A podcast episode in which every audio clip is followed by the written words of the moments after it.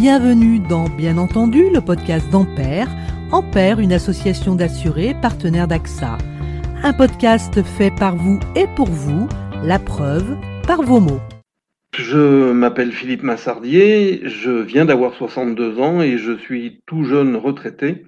Donc il est vrai que je suis préoccupé par euh, les aménagements potentiels éventuels qui l'on pourrait mettre en œuvre au niveau de notre maison d'habitation parce que j'ai manifestement trop vu euh, mes parents, mes beaux-parents euh, attendre les derniers instants, les derniers moments pour éventuellement euh, faire les aménagements nécessaires et partir souvent trop tôt euh, dans des maisons spécialisées euh, à cet égard. Alors non que je n'irai pas, nous n'irons pas en maison de retraite ultérieurement, mais j'ai quand même le sentiment que plus nous pourrons rester euh, chez nous longtemps, mieux ce sera pour notre intellect, notre forme et, et, nos motivations ultérieures. Voilà, ce sont les raisons pour lesquelles euh, les aménagements potentiels qui peuvent être réalisés dans les maisons d'habitation ont du sens pour nous et autant essayer de les anticiper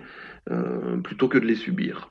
On, on, a la chance pour le moment que ça ne soit pas pour nous euh, des problèmes de coûts qui soient amenés à nous limiter. Alors, on ne fera pas n'importe quoi dans n'importe quelle condition, c'est évident.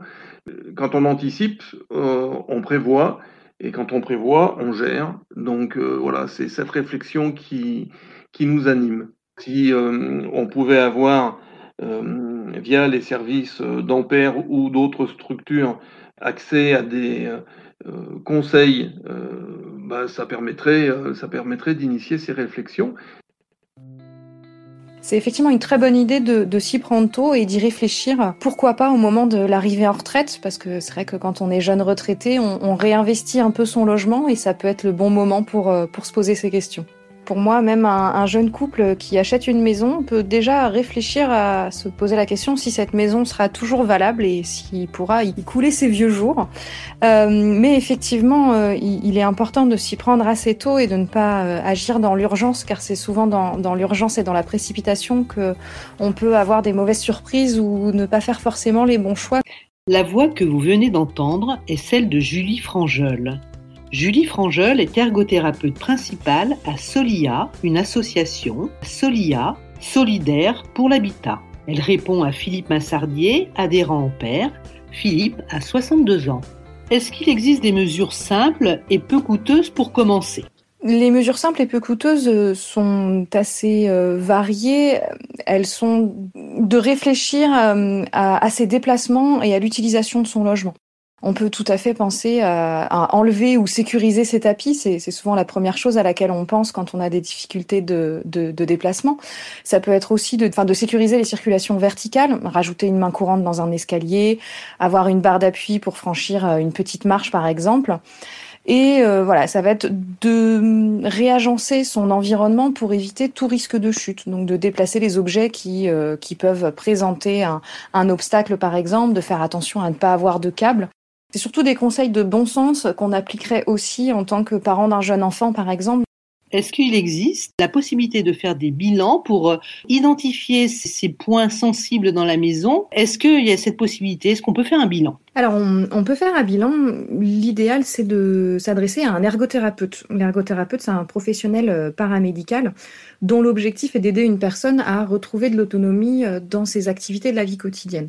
Et l'ergothérapeute est tout à fait habilité à, réaliser un peu un bilan de la situation d'une personne pour son maintien à domicile, réfléchir aux solutions, qu'elles soient d'ordre matériel, de petits objets à acheter, mais également euh, voilà, de, de gros travaux ou de modifications d'habitudes de vie. Parfois, ça peut aussi euh, passer par euh, changer un petit peu ses habitudes pour avoir plus d'autonomie dans ses activités de vie quotidienne.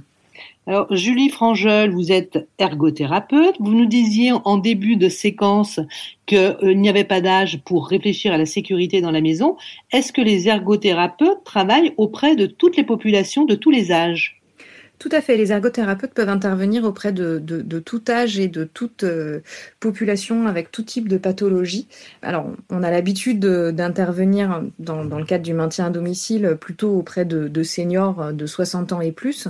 Mais euh, voilà, on peut tout à fait apporter des conseils même plus tôt dès qu'une personne rencontre une difficulté dans ses activités ou dans son maintien à domicile. Un ergothérapeute peut tout à fait intervenir pour apporter des conseils dans ce but. Vous travaillez euh, chez Solia, où vous êtes ergothérapeute principal. Est-ce que vous pouvez nous dire deux mots justement sur euh, cet organisme de façon à ce qu'on comprenne bien votre terrain d'action? Euh, Solia, on est une association à but non lucratif qui aide les personnes souhaitant améliorer leur habitat. Donc on va apporter un conseil euh, administratif, financier, mais également technique à toute personne souhaitant faire des travaux dans son logement. Et dans le cadre des travaux d'adaptation du logement, euh, sur Paris, Haute-Seine-Val d'Oise, c'est un ergothérapeute qui va intervenir pour euh, aider la personne à définir son projet de travaux et à faire les bons choix dans son projet. On peut avoir une idée du coût d'un tel bilan et est-ce qu'il existe des, des tiers, des prises en charge possibles par divers organismes? Alors le coût d'un bilan euh, d'un ergothérapeute à domicile pour le maintien à domicile, il, est assez euh, varié parce que ça va dépendre de, euh, de la prestation qui va être apportée, mais il faut compter entre 200 et 350 euros. Après, la prise en charge, elle peut passer par plusieurs biais. justement, quand on fait des travaux et qu'on sollicite des aides financières, la visite de l'ergothérapeute peut être prise en charge dans ce cadre. Euh, il faut aussi pas hésiter à se tourner auprès de ces caisses de retraite, caisses de retraite complémentaires euh, ou euh, assureurs, par exemple, avec des contrats de, prévoyance ou des contrats de dépendance spécifiques qui peuvent prévoir aussi le financement de visites d'ergothérapeutes pour le maintien à domicile. Est-ce qu'il y aurait un point, Julie Frangel, qui vous semble essentiel et que nous n'aurions pas abordé? Je pense qu'il est effectivement euh, important de, réfléchir à son logement, euh, surtout euh, à l'entrée en, retraite, parce que le logement est malheureusement peut vite devenir une source de, dépendance, quel que soit son état de santé. Et voilà, ce serait dommage de passer à côté d'astuces ou de, solutions qui permettraient de, l'améliorer.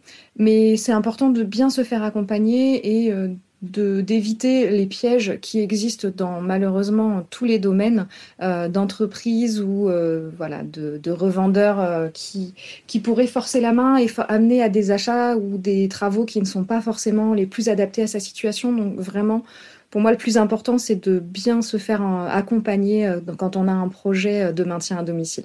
Quels sont en règle générale les premiers aménagements un peu coûteux qu'on est amené à faire lorsque l'on veut rester chez soi longtemps, le plus longtemps possible? Alors pour moi, il y a, vraiment deux, points un peu sensibles dans la maison. C'est la salle de bain. Euh, ça représente aujourd'hui, euh, je pense, au moins 80% des, des personnes qu'on accompagne, c'est remplacer la baignoire par une douche.